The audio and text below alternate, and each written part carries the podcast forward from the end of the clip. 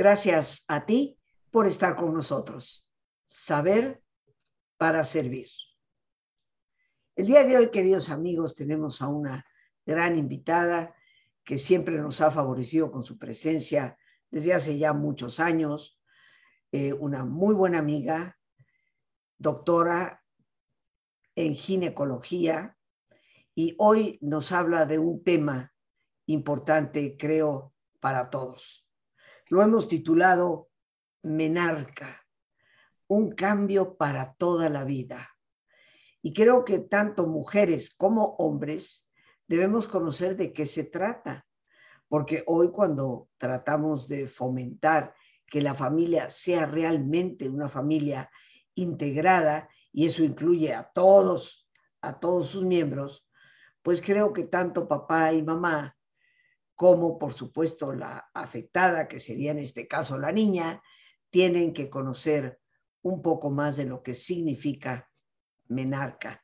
Pero lo que sí sabemos es que implica un cambio trascendente, significativo para el resto de su vida. Nos acompaña la doctora Leticia Calderón, médico cirujano, especializada en ginecología y nos encanta siempre su agradable, linda presencia y sobre todo su generosidad al compartir sus conocimientos. Leti, muchas, muchas gracias por aceptar la invitación y por compartir con todo nuestro público un tema que no he dicho de qué se trata, simplemente dije menarca. Serás tú la que nos explique eso qué significa. Rosita, muchísimas gracias por la invitación y muchísimas gracias por la presentación, siempre tú tan generosa, el cariño que nos une de tantos años. Me, siempre encantada de estar contigo en donde sea, en el radio, en una mesa, me encanta, me encanta verte, saber de ti, saludarte y gracias por la presentación. Oye, mira, pues la menarca, fíjate que me gustó mucho cuando me lo propusiste porque dije, oye, de eso casi no habla la gente, como que la vida está muy vertiginosa y no saben qué pasa o cómo se llama un cambio importantísimo en la vida de sus niñas, de sus adolescentes. Y la menarca, por definición, es la aparición de la primera menstruación.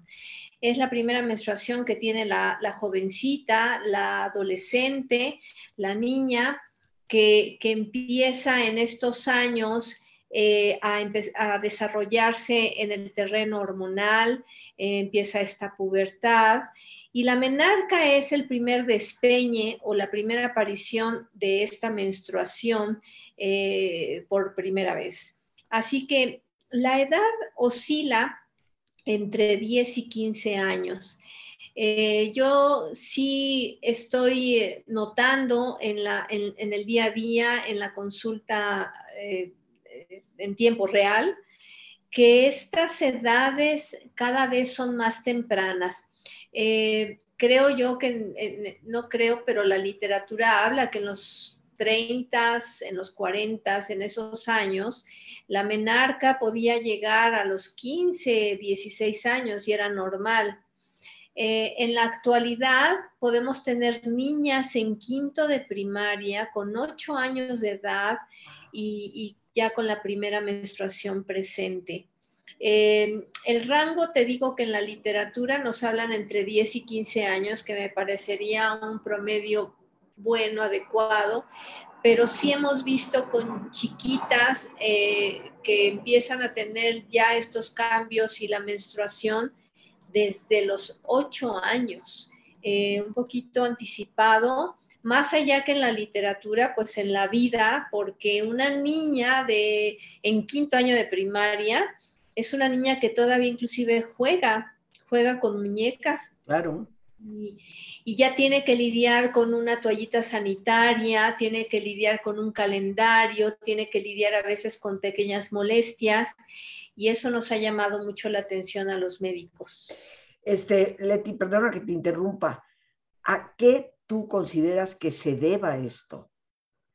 Mira, la literatura habla que esto ha cambiado desde muchos años antes a la actualidad por diferentes estímulos. Eh, sociales, nutricionales, inclusive cómo van transformándose eh, las combinaciones genéticas, o sea, las razas, como la mezcla hoy, eh, que hay matrimonios de asiáticos con occidentales con mucha más frecuencia. estas mezclas Em, pero le dan un peso mayor al tema de, la nutrición, de la alimentación. Y, yo creo que la literatura siempre guarda estadísticas y las va organizando y las va estudiando a lo largo del tiempo, pero lo que vemos en la, en la vida real reafirma o descarta lo que llega a decir la literatura, pero generalmente la reafirma.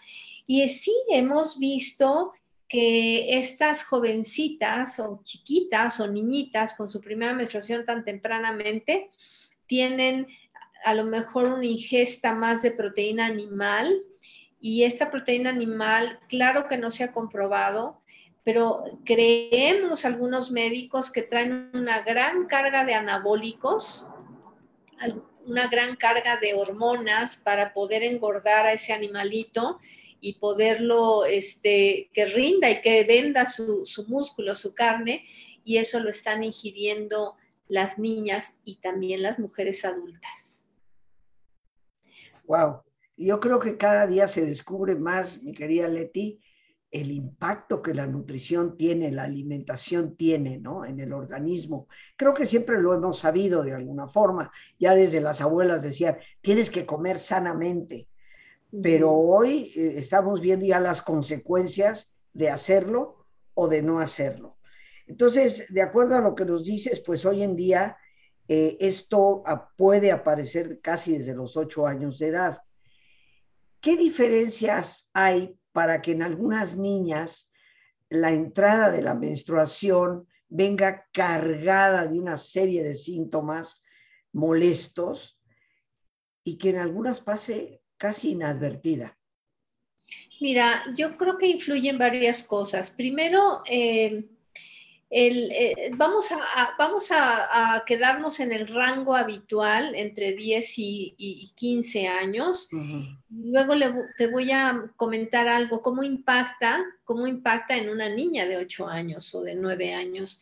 Pero en el rango de, de 10 a, a 15 años hay muchos factores que influyen eh, para que te impacte de una o de otra manera. Obviamente tu entorno familiar, tu ambiente familiar, social, lo que te introyectaron o lo que te van introyectando a lo largo de tu infancia, o si oyes a tu madre quejarse toda la vida por esas menstruaciones o dolorosas o, abundantes, o que batalla y batalla y batalla, eh, los hábitos de alimentación de esa familia, si hay un hábito de ejercicio o no en esa familia, si toman alcohol, si fuman de manera temprana, si hay alguna influencia genética de alguna enfermedad este, endocrina, eh, se refiere a las glándulas, alguna alteración o si tuvo esta niñita hipotiroidismo en la infancia o en el nacimiento o alguna otra alteración. O sea, hay muchas cosas que pueden influir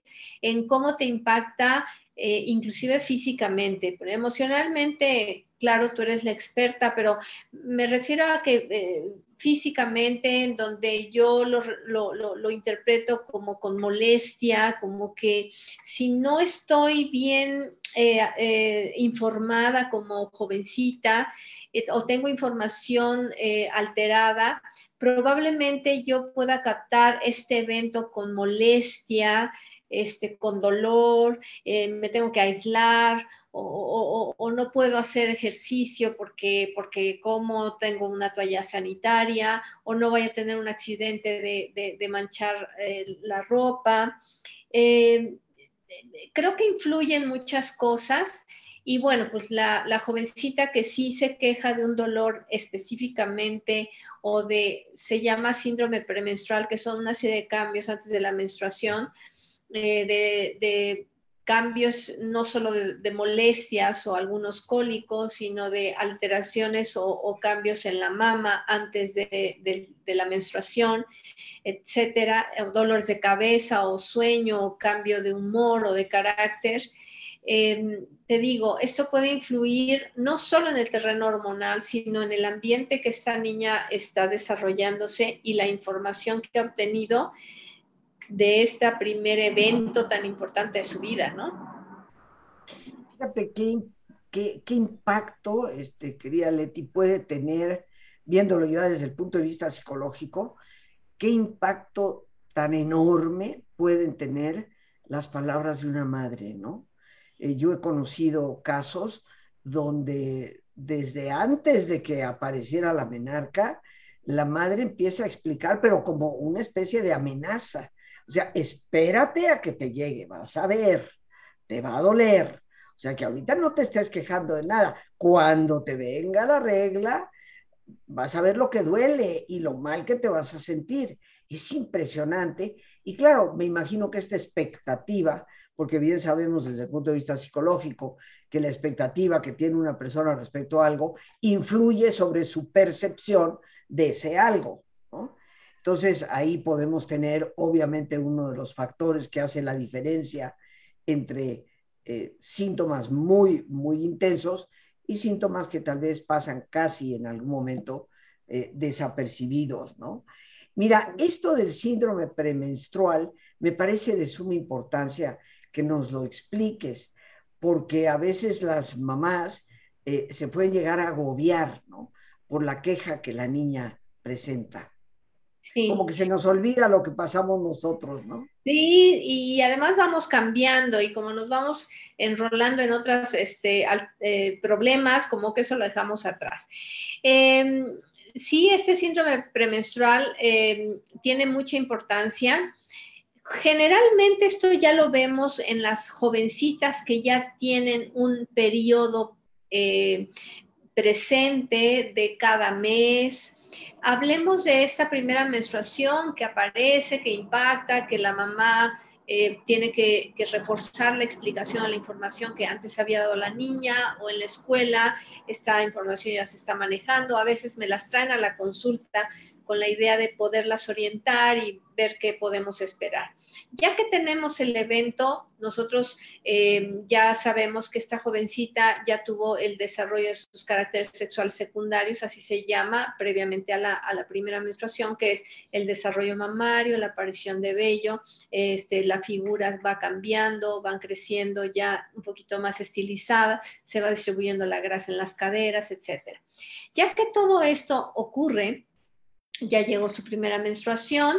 Generalmente en la adolescente, en la jovencita que tiene una primera menstruación, no siempre tiene un ritmo eh, mensual de esta menstruación, por eso se llama menstruación o le, llamamos regla también porque trae un ritmo. Y no siempre se presenta al mes siguiente o al mes perfectamente en fecha que es normalmente entre 28 y, 35 días, entre 25 y 35 días lo podemos tomar como normal. Em, esto lo tienen que saber, ahorita voy al síndrome premenstrual, pero lo tiene que saber la mamá, la jovencita, que no se asusten porque no llega al siguiente mes una segunda menstruación eh, o se tarda tres meses o hasta seis meses o, llega eh, dos veces en un mes. Y entonces es importante que nos, nos busquen o que busquen a su médico, a su doctora probablemente, para que expliquemos que la maduración del eje hormonal hipotálamo, hipófisis, ovario se lleva su tiempo, se lleva sus meses para poder hacer un ritmo. Vamos a, Perdón, Leti, eso significa que si en la niña, por ejemplo, viene su primera menstruación, digamos a los 10 años de edad, en un mes de marzo, por si ya es mes de la mujer, ¿verdad? Digamos marzo. Puede ser que de repente pase abril, mayo sin nada. O sea, no se vuelva a aparecer sino hasta junio. O, que se aparezca, se, va la menstruación y regresa en menos de tres semanas, menos casi 15 días. ¿Eso puede ser normal en, ambos casos? Eso puede ser normal, totalmente esperable y totalmente explicable y no es una enfermedad Qué bueno que lo mencionas porque te voy a decir lo que llega a pasar y esto me parece muy delicado. Las mamás se preocupan, las niñas pues están en, la novedad, también pues la mamá las contagia. Por eso es muy importante que se acerquen a un profesional de la salud. ¿Qué pasa a veces? Que la mamá o la, la misma niña piensan que ya debería tener un periodo de una vez por mes, sí o sí. Y en esa inquietud van a buscar ayuda. Y hay algunos colegas que hasta ahorita no los, no los alcanzo a entender cómo a una adolescente les llegan a dar hormonas, hormonas de pastillas anticonceptivas, hormonas para regular el ciclo. Yo digo, o sea, ¿cómo? Si sabemos que el eje hormonal, el eje hormonal empieza en el hipotálamo, aquí en la cabeza, ahí se liberan unas hormonas que van a la hipófisis y les dicen, Vamos a empezar a trabajar, chicas. Se liberan esas dos hormonas y van al ovario, a decir, a trabajar, a ovular y empezar a producir hormonas circulantes en la sangre para que el endometrio tenga un espesor y se despeñe en caso de no embarazo. Entonces, este ciclo es dinámico cada mes y esto puede no presentarse en, en la menarca, en la primera menstruación, dos o tres o seis meses después, y no debe haber ningún problema en tanto la niña siga teniendo su desarrollo físico, mental y emocional normal. Y solamente hay que darle oportunidad al eje que vaya retomando y si no, hacemos pruebas, hacemos determinaciones hormonales, hacemos a lo mejor un ultrasonido pélvico para ver si hay algo que se atravesó antes de decidir bueno, no antes de decidir a la jovencita, es el último punto de la posibilidad de tratamiento darle hormonas. Ahí tenemos que evidenciar una alteración francamente hormonal, alguna alteración genética, alguna, alguna alteración muy que requiera de verdad hormonas y no quiero enlistarlas aquí porque son muy poquitas. Entonces, mucho cuidado con recibir hormonas en una jovencita, en una adolescente que no tenga un periodo regular, eso es normal. Durante el primer año es normal, incluso habemos algunos médicos que la vigilamos hasta dos años. Si ella empezó a los 10 años, hasta, las dos, hasta los 12 años podemos esperar a que ese eje hormonal vaya tomando una periodicidad pues mensual. Es importante eso. Bien. Y hablando del síndrome premenstrual que me preguntaste antes, Rosita, el síndrome premenstrual ya se, ya se da más en los ciclos regulares, en estos ciclos que ya se van presentando en tiempo y forma. No necesariamente tendría que ser en la periodicidad exacta de cada 28 días o de cada 30. Lo normal podemos y aceptar entre 25 y 35 días. Y este síndrome premenstrual es una serie de signos y síntomas que presenta la mujer, la joven o la mujer antes y durante la menstruación.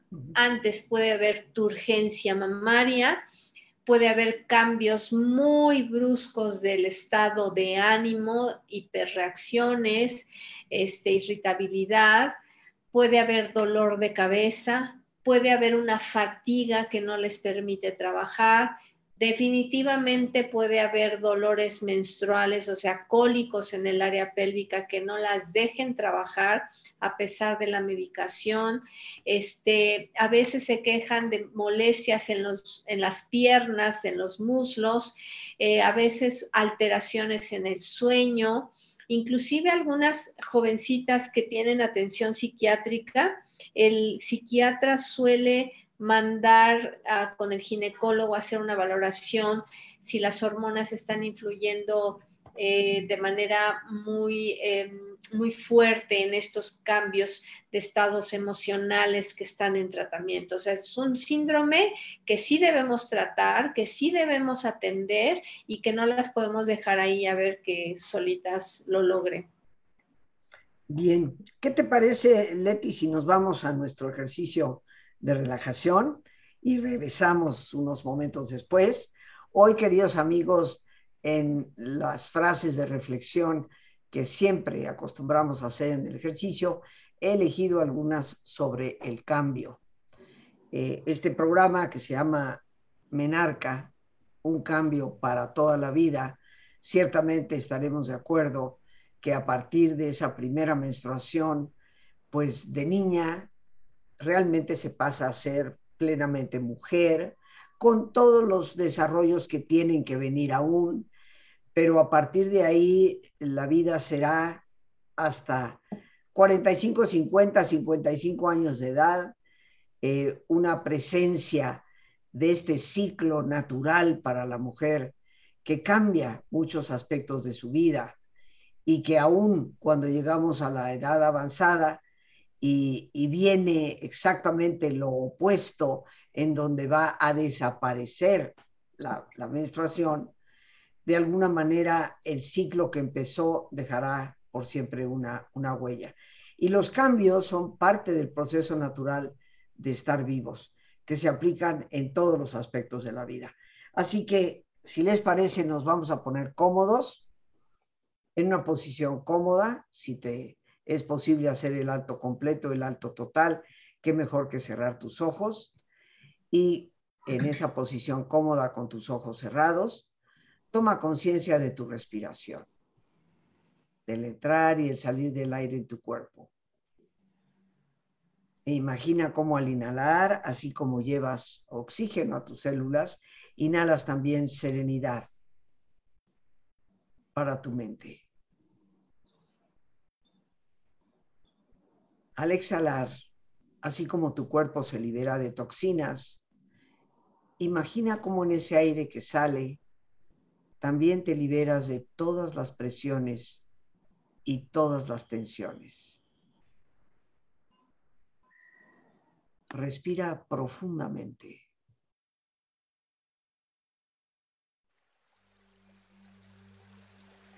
Y relaja tu cuero cabelludo.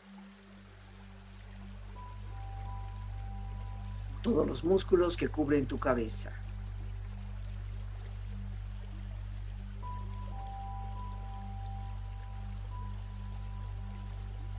Relaja tu frente. Siente la piel, la vibración de la piel que cubre tu frente.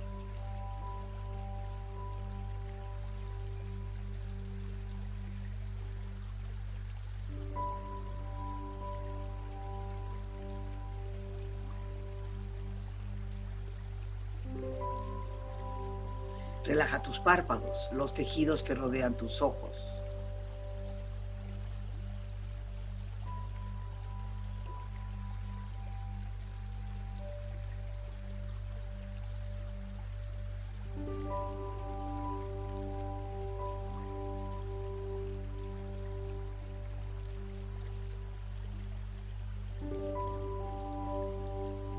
Relaja tus mejillas, toda la piel, todos los músculos que cubren tu cara.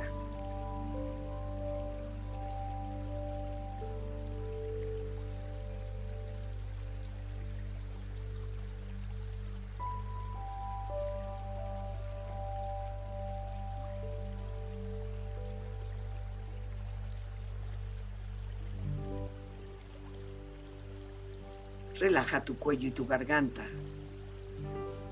Siente su flexibilidad, equilibrio, balance.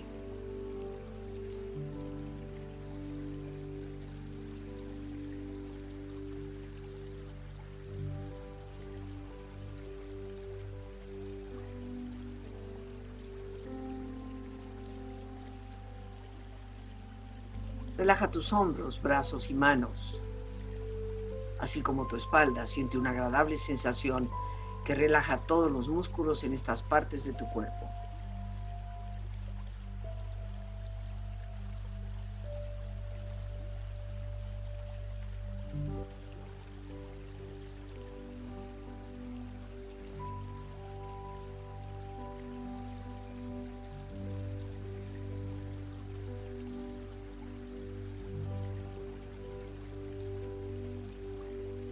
Relaja tu pecho exterior e interiormente, relajando todos los músculos, imaginando a todos tus órganos internos funcionar rítmica y saludablemente.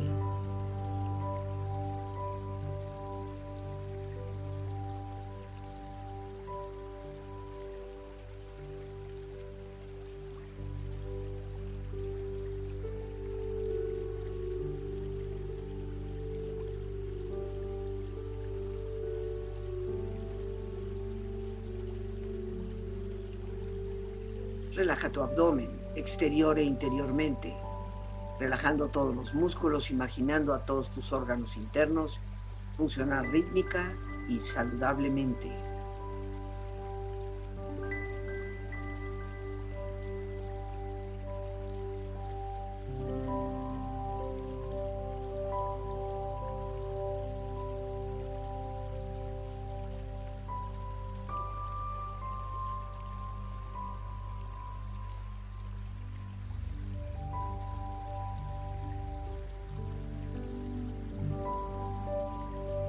Relaja tus muslos, tus rodillas, siente la piel, la vibración de la piel que cubre estas partes de tu cuerpo.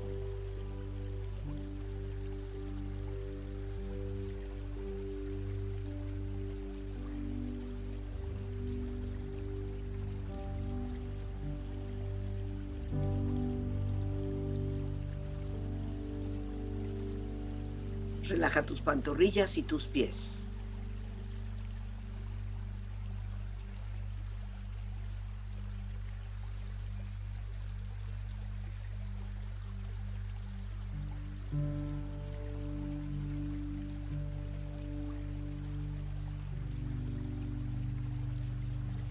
Tu cuerpo profundamente relajado, proyecta en tu mente la imagen de un lugar ideal para el descanso. Imagina los colores, los sonidos, los aromas. Es una escena de belleza y paz. Siente estar ahí.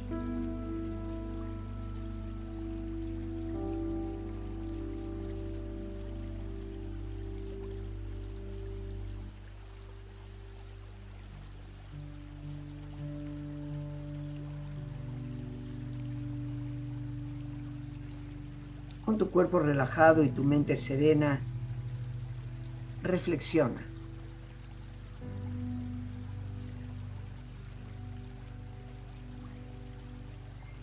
El secreto del cambio es enfocar toda tu energía no en el apego de lo que se va, sino en la construcción de lo que viene.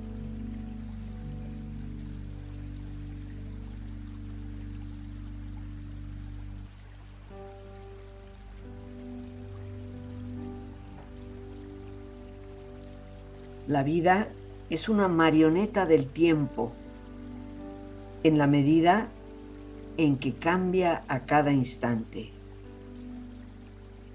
Cambia el mundo interior y el exterior, de forma que no somos los mismos cada dos instantes.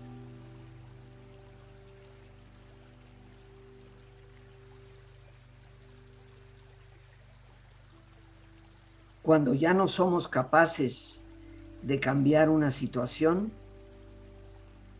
nos encontramos ante el desafío de cambiarnos a nosotros mismos.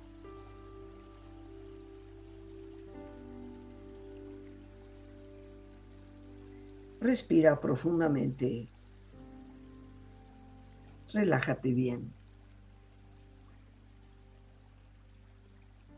Y con esta experiencia empieza lentamente a estirarte, brazos, manos, piernas y pies, moviendo tu cuello, bostezando si lo deseas, haciendo que tu cuerpo retome su nivel de actividad habitual hasta muy lentamente abrir tus ojos.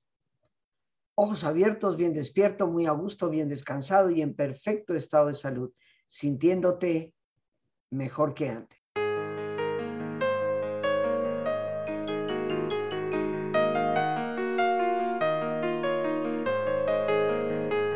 La resiliencia es una capacidad de fortaleza interna que está conformada por un conjunto de características.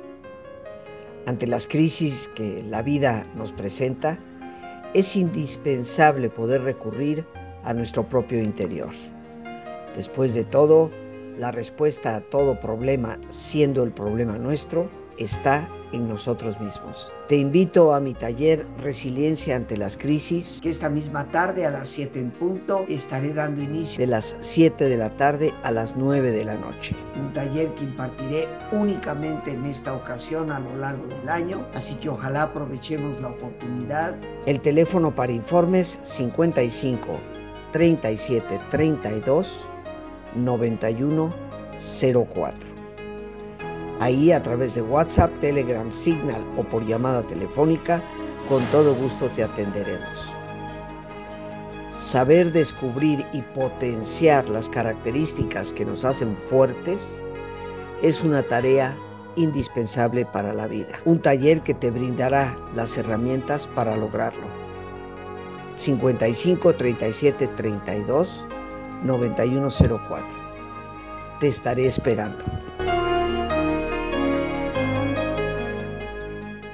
Aquí estamos, queridos amigos, bien descansados, relajados y regresamos con nuestra gran invitada, la doctora Leticia Calderón, médico cirujano, especialista en ginecología. Y mi querida Leti, ya de vuelta aquí contigo, antes de cerrar y dar las conclusiones a este tema con las recomendaciones que tú nos quieras hacer, por favor, danos tus datos. Seguramente habrá personas que quieran consultar contigo. Gracias, Rosita. Gracias siempre.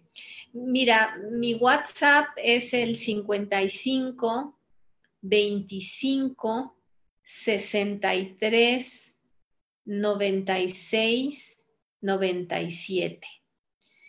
Lo repito. Con gusto y, y, Lore ya lo está poniendo ahí, pero repítelo. Está bien, 55 25 63 96 97.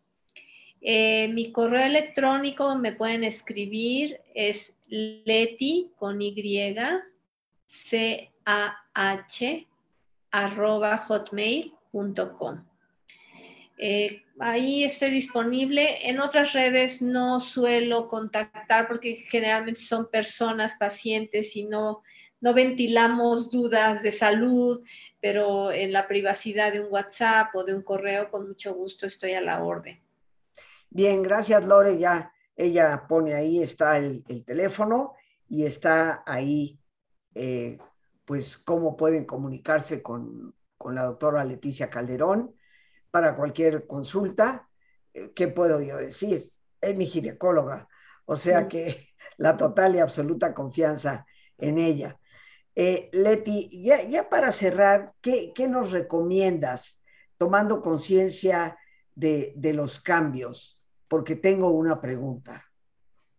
Sabemos que cuando la menarca aparece en la época de adolescencia, 10, 11 a 15 años, pues no solamente hay cambios físicos por la menarca, fisiológicos, sino que también eh, la persona ha llegado ya a una edad donde hay cambios psicoemocionales.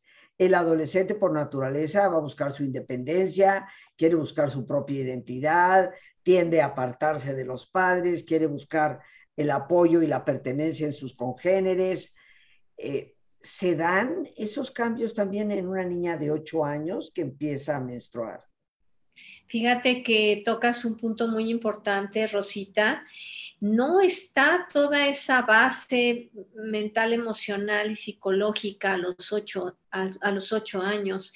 Así como está, vamos desarrollándonos del cuerpo, también vamos, nos, vamos desarrollando de la mente y de las emociones. Claro sorprende este evento tan importante, un poco anticipado, en donde todavía no tengo un ambiente y donde todavía no tengo yo una cierta madurez para comprender el evento, este, no, no, no impacta igual la niña que las niñas que yo he tenido aquí en el consultorio tienen, están eh, eh, eh, calladas, están silenciosas, la mamá me explica y ya bueno, después de un momento vamos conversando la niña y yo, pero no, es una, es una niña, es una niña que, que ahora tiene que aprender a usar una toalla sanitaria y ver que no se la saquen de su mochila y tener un pudor que, no era el que ella tenía.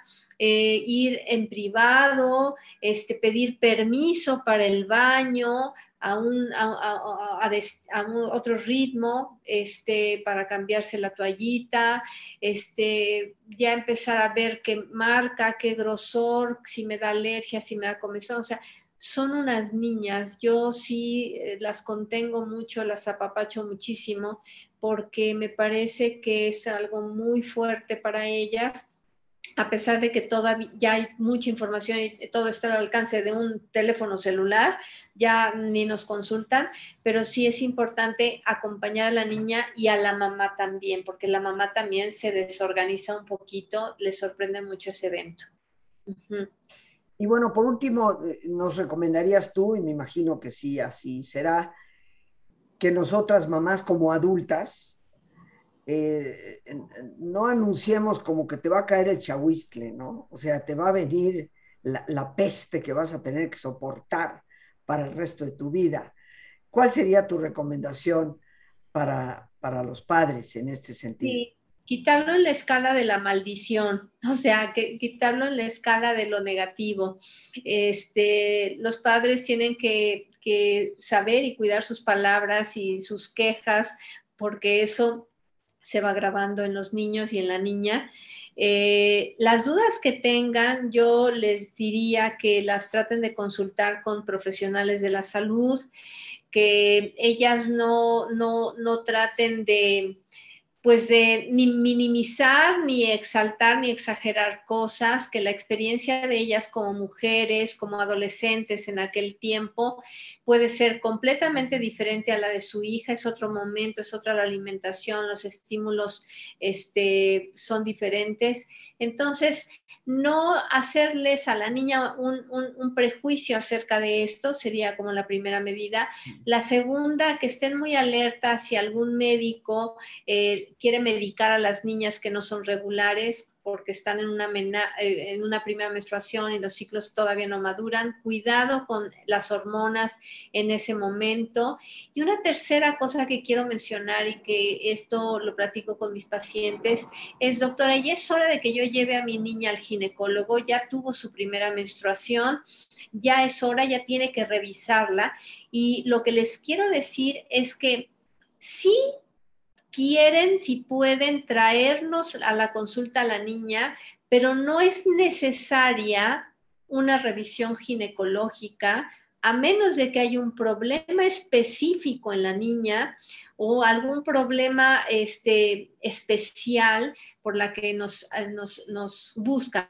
Pero la primera menstruación es motivo de una consulta de entrevista pero no es motivo de una revisión ginecológica. Eso es importante porque vienen con un pavor las niñas, porque la mamá le ha heredado ese pavor de venir al ginecólogo y entonces si te va a doler y, y la pena y bañate. Y... No, tranquilas. Primero tenemos que hacer una entrevista y casi nunca tenemos que hacer una exploración genital o exploración ginecológica en una niña.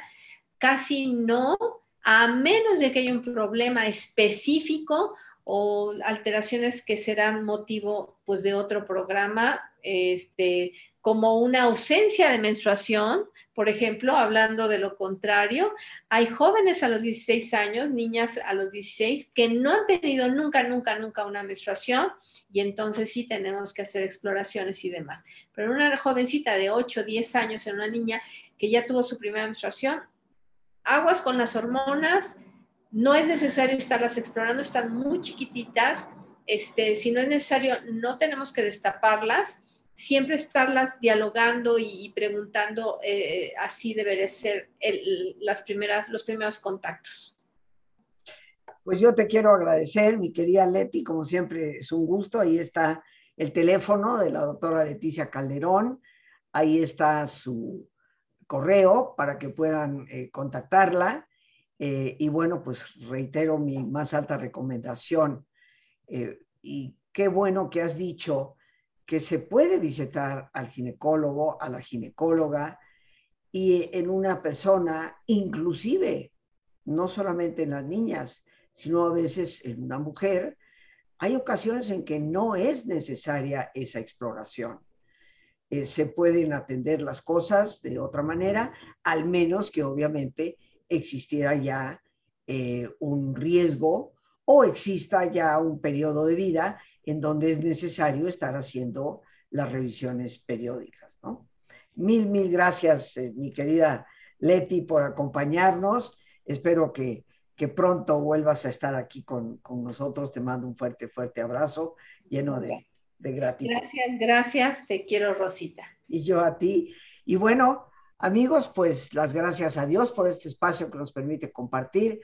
Gracias a nuestra invitada, gracias a nuestra productora Lorena Sánchez y a ti, el más importante de todos, una vez más, gracias.